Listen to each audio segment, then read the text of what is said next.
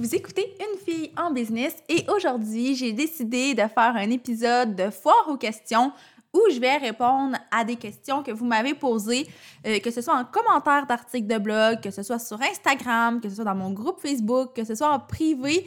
J'ai pris toutes ces questions-là qui sont, à mon avis, pertinentes et je vais y répondre dans l'épisode d'aujourd'hui. Vous écoutez le podcast Une fille en business, le podcast où l'entrepreneur passe toujours avant l'entreprise. Je suis Mélissa Lévesque, experte en marketing de contenu et en branding personnel. J'anime le podcast Une fille en business pour discuter de business, de marketing, de style de vie et de développement personnel avec des femmes de tête et de cœur. Mon but, c'est simplement de vous aider à vous réaliser à travers vos différents projets personnels et professionnels. Ensemble, on va travailler pour devenir les femmes de cœur qu'on a toujours voulu être. Je sens que l'épisode d'aujourd'hui va être un peu plus long que la normale parce que, comme je l'ai dit en intro, c'est un épisode où je réponds à vos questions. C'est un épisode qui n'a pas nécessairement de structure très claire, qui n'est pas préparé à l'avance, donc c'est peut-être un peu plus difficile pour moi d'être brève. Mais pour éviter que ça s'étire trop longtemps, je vais me lancer tout de suite avec la première question qui est pour quel genre de client préfères-tu créer du contenu? Honnêtement, quand j'ai reçu cette question-là, je me suis dit non, mais je peux pas répondre à cette question-là dans mon podcast. Puis j'y ai réfléchi et je me suis dit ben il y a quand même des trucs que je peux mentionner qui sont tout à fait vrais parce que j'ai réalisé en réfléchissant à cette question-là que ce que j'aime beaucoup, c'est les clients qui ont des entreprises de services surtout ou des entreprises créatives. Par contre, et là, je, je mets en gros ce par contre-là parce que c'est vraiment important pour moi. Là. Je suis une personne qui est super, méga curieuse, qui aime apprendre à tous les jours et depuis que je ne vais plus à l'école, j'essaie de trouver des façons de continuer d'apprendre tous les jours. Puis, en ayant des clients qui sont dans des, des, industries que je connais moins, ben ça me permet de faire des recherches et de découvrir ces industries-là. Donc, souvent, je développe un grand intérêt pour les entreprises de mes clients, même si ce pas des entreprises qui œuvrent dans des domaines que je connaissais très bien avant. Puis, si la question était plus de savoir si je préfère travailler avec des clients directement ou de travailler par le biais des, des agences, pardon, je dirais que les deux ont leurs avantages et leurs inconvénients, mais je suis vraiment, moi, super heureuse de pouvoir jumeler les deux parce que j'ai l'espèce de sécurité, structure, encadrement qui me vient des agences et j'ai vraiment la liberté, le contact direct et la relation avec les clients dans l'autre cas. Donc, pour moi, d'avoir une espèce de 50-50 qui est plus ou moins équilibré de cette façon-là, mais de toucher aux deux, pour moi, ça me permet d'avoir un bel équilibre dans ma business et j'aurais de la difficulté à juste travailler avec des agences ou juste avec des clients. Donc, pour moi, c'est impossible de choisir. Je crois sincèrement que maintenant que je jumelle les deux, j'ai le meilleur des deux mondes. Ensuite, la deuxième question ressemble étrangement à la première, mais ça concerne plutôt mes services. Donc, on me demandait qu'est-ce que tu préfères entre tes deux services? Est-ce que tu préfères le coaching ou la création de contenu? Et encore une fois, je vais vous donner une réponse un peu plate, mais je dirais que chacun des deux services m'apporte quelque chose. Puis, si j'offre ces deux services-là, c'est clairement parce que c'est deux services que j'aime beaucoup. Euh, si vous me suivez depuis longtemps, vous avez peut-être vu qu'à un moment donné, j'avais un petit peu délaissé le coaching pour faire plus de création de contenu. Après ça, j'avais délaissé la création de contenu pour me consacrer uniquement au coaching.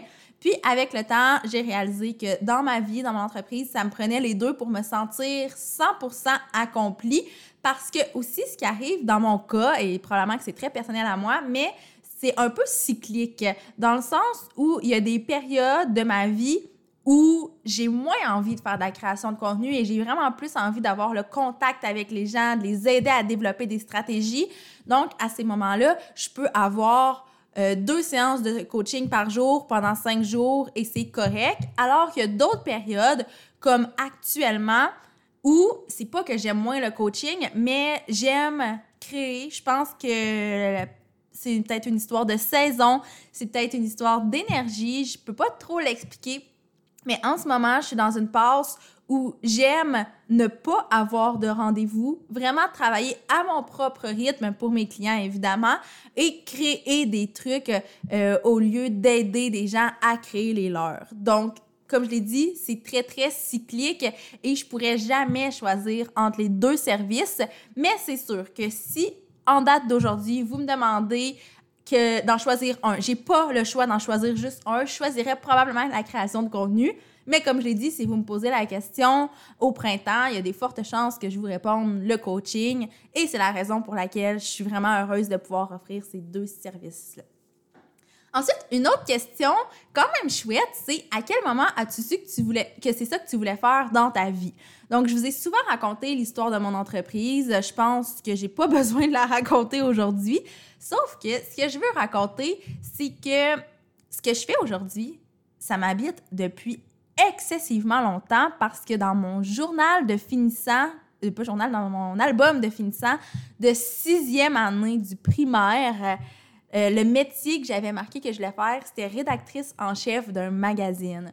On s'entend qu'aujourd'hui, c'est pas tout à fait ce que je fais, mais j'ai quand même, euh, je touche quand même énormément à ça. J'ai un blog depuis six ans.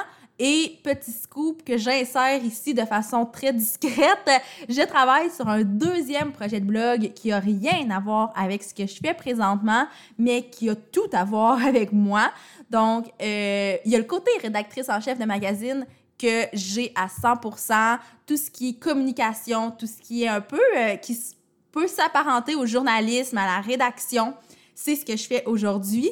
Donc, je dirais que c'est en sixième année en lisant le magazine Cool, le magazine Fille d'aujourd'hui, le magazine Full Fille, que j'ai su que je voulais travailler dans le domaine des communications, du moins. C'est quand même très cool. Puis je pense que je n'avais jamais raconté cette histoire-là, mais j'en ai parlé récemment avec une de mes clientes parce que beaucoup de gens sont surpris quand je leur dis que euh, c'est depuis la sixième année que je sais ce que je veux faire. Puis ma cliente, elle aussi, était dans cette situation-là depuis son primaire, qu'elle sait qu'elle veut être photographe et aujourd'hui, elle est photographe.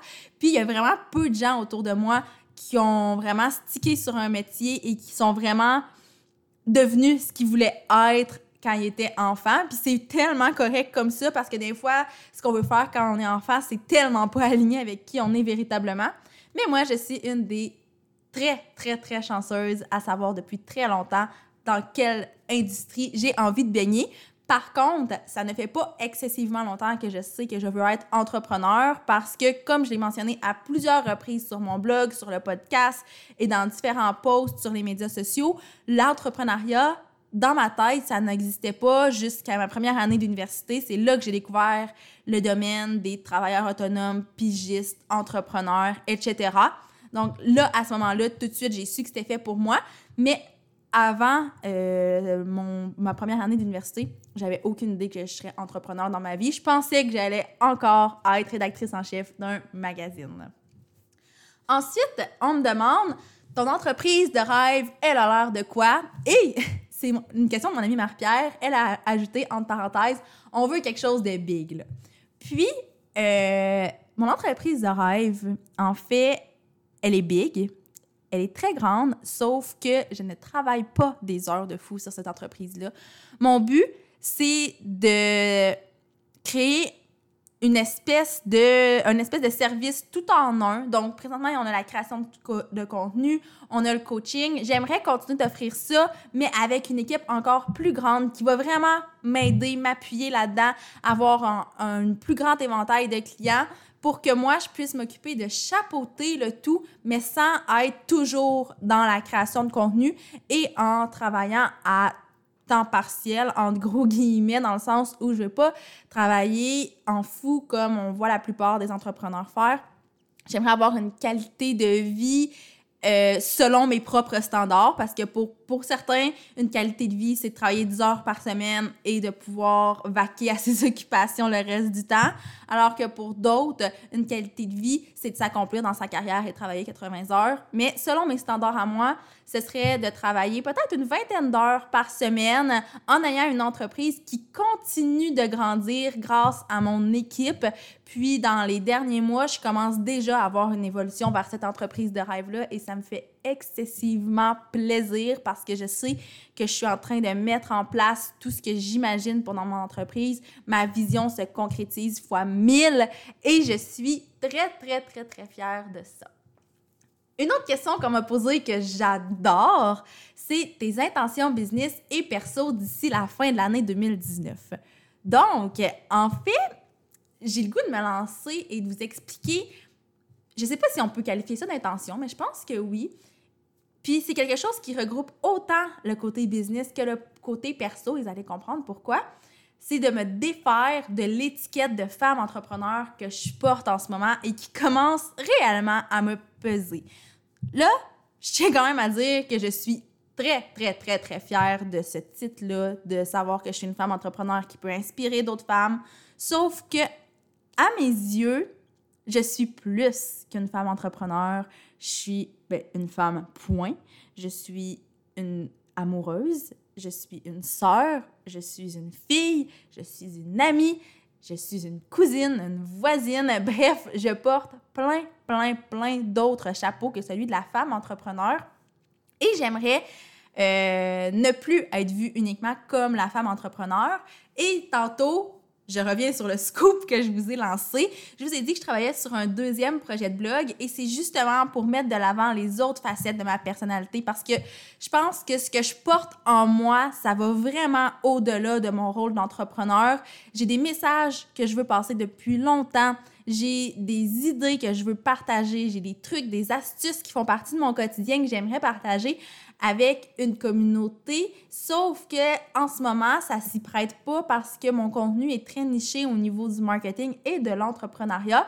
Donc, mon intention d'ici la fin de l'année, c'est sans me défaire complètement de cette étiquette-là, bien entendu, mais de de plus en plus être vue comme une femme, point, et de comprendre que oui, je suis une entrepreneur, mais que je porte aussi d'autres euh, d'autres chapeaux, comme je l'ai mentionné tantôt. Donc, je ne sais pas si c'est clair pour vous. Pour moi, c'est quelque chose qui se concrétise vraiment et depuis quelques semaines, je mijote beaucoup là-dessus et je vois concrètement de quelle façon je peux arriver à accomplir ça. Puis ça me rend vraiment heureuse parce que je sais que maintenant, sur les médias sociaux, sur le web, ce qu'on va voir, c'est pas Mélissa Lévesque, la femme de tête, mais aussi Mélissa Lévesque, la femme de cœur et la femme point. Et je dois avouer que ça va m'enlever un, immense poids sur les épaules de savoir que je ne porte pas une étiquette très, très précise. Donc, prochaine question, c'est comment tu gères la comparaison, comment tu fais pour garder le focus, donc arrêter de te comparer aux autres.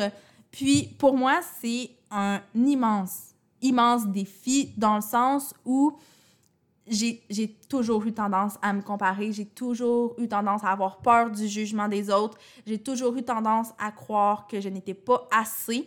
Avec le temps, ça s'est amélioré. Je pense que vous pouvez sentir que maintenant, j'ai une certaine confiance en moi. Cette confiance-là, elle n'existait pas il y a quelques années. C'est très, très récent que je développe cette confiance-là et que je me compare moins aux autres. Puis la meilleure façon que j'ai trouvé de ne pas me comparer aux autres, c'est de ne pas regarder ce que les autres font, mais de me concentrer sur ce que moi je fais, sur où je m'en vais et sur le plan de match pour se rendre là, au lieu de regarder ce que les autres font et avoir envie de vivre la même chose qu'eux. Donc, c'est vraiment ça, c'est super plate, mais c'est de pas regarder les autres. Comme ça, on ne cède pas à la tentation de se comparer finalement. Et la dernière question qui est vraiment intéressante, c'est quels sont les projets sur lesquels tu travailles actuellement pour la mallette? Donc là, je tiens à préciser qu'on parle vraiment des projets pour la mallette, mais comme je l'ai mentionné, je vais vraiment me répéter, hein? mais j'ai euh, aussi d'autres projets qui ne sont pas du tout en lien avec la mallette, qui vont voir le jour dans les prochaines semaines et les prochains mois. Mais en ce qui concerne la mallette, bien évidemment, je continue de travailler sur ce que je fais actuellement, c'est-à-dire le coaching et la création de contenu.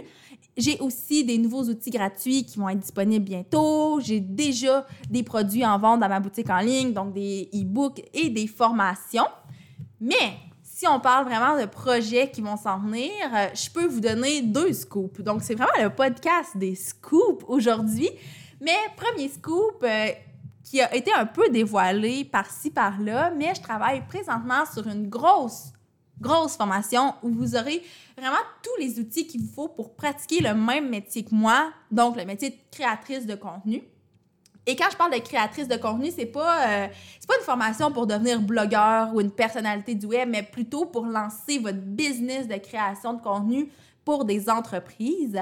Donc ça va être une formation ultra complète qui va vous aider à créer votre business de création de contenu de A à Z. Évidemment, je vais pouvoir vous partager mes bons coups, mes trucs, mes astuces, mes erreurs pour que vous ne les reproduisez pas à votre tour. Donc, cette formation-là, je peux pas vous donner de date présentement parce que, ben pour plusieurs raisons, mais je veux vraiment m'assurer que le contenu va être super pertinent, va être à jour aussi.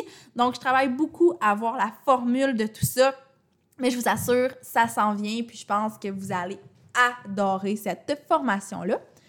Puis le deuxième scoop, c'est un projet de vraiment plus petite envergure, mais qui va faire plaisir à beaucoup de gens de ma communauté. C'est que je suis en train de rédiger un nouveau e-book. Et c'est un e-book où je vais vous dévoiler tout sur les groupes Facebook parce que c'est un outil méga, méga, méga, méga pertinent à inclure dans sa stratégie marketing. En fait, j'ai pas le choix de dire que dans mon cas, mon groupe Facebook a longtemps été mon outil marketing numéro un et continue d'être dans mon top 3 d'outils marketing, marketing pertinents. Donc, dans ce e-book-là, je vais aborder les raisons pour lesquelles un groupe Facebook est pertinent, parce que j'ai beau vous dire que c'est pertinent, je vais vous expliquer en détail pourquoi ce l'est. Je vais aussi vous expliquer comment bien gérer son groupe, comment l'alimenter, comment le transformer en outil stratégique, en outil marketing et comment en retirer un revenu, que ce soit en monétisant le groupe en soi ou en transformant sa communauté en clientèle. Donc, un beau petit e-book assez complet sur le sujet qui s'en vient. Euh, la rédaction est presque terminée. J'ai super hâte de vous le présenter. Je pense que ça va être un bel outil à ajouter dans votre boîte à outils. Peu importe le métier que vous pratiquez, je pense que si vous êtes entrepreneur ou que vous travaillez pour une entreprise à développer des stratégies, vous êtes dans le département marketing, vous allez adorer les trucs que je vais vous partager dans ce e-book-là. Alors voilà, c'était les questions que j'ai sélectionnées pour la foire aux questions d'aujourd'hui il y a quelques questions qui étaient d'ordre un peu plus personnel auxquelles je n'ai pas répondu. Non pas parce que je me sentais pas à l'aise. En fait, je vous l'ai dit dans l'épisode, euh, j'aimerais en dévoiler plus sur Milsa Lévesque euh, en tant que femme, en tant qu'humain.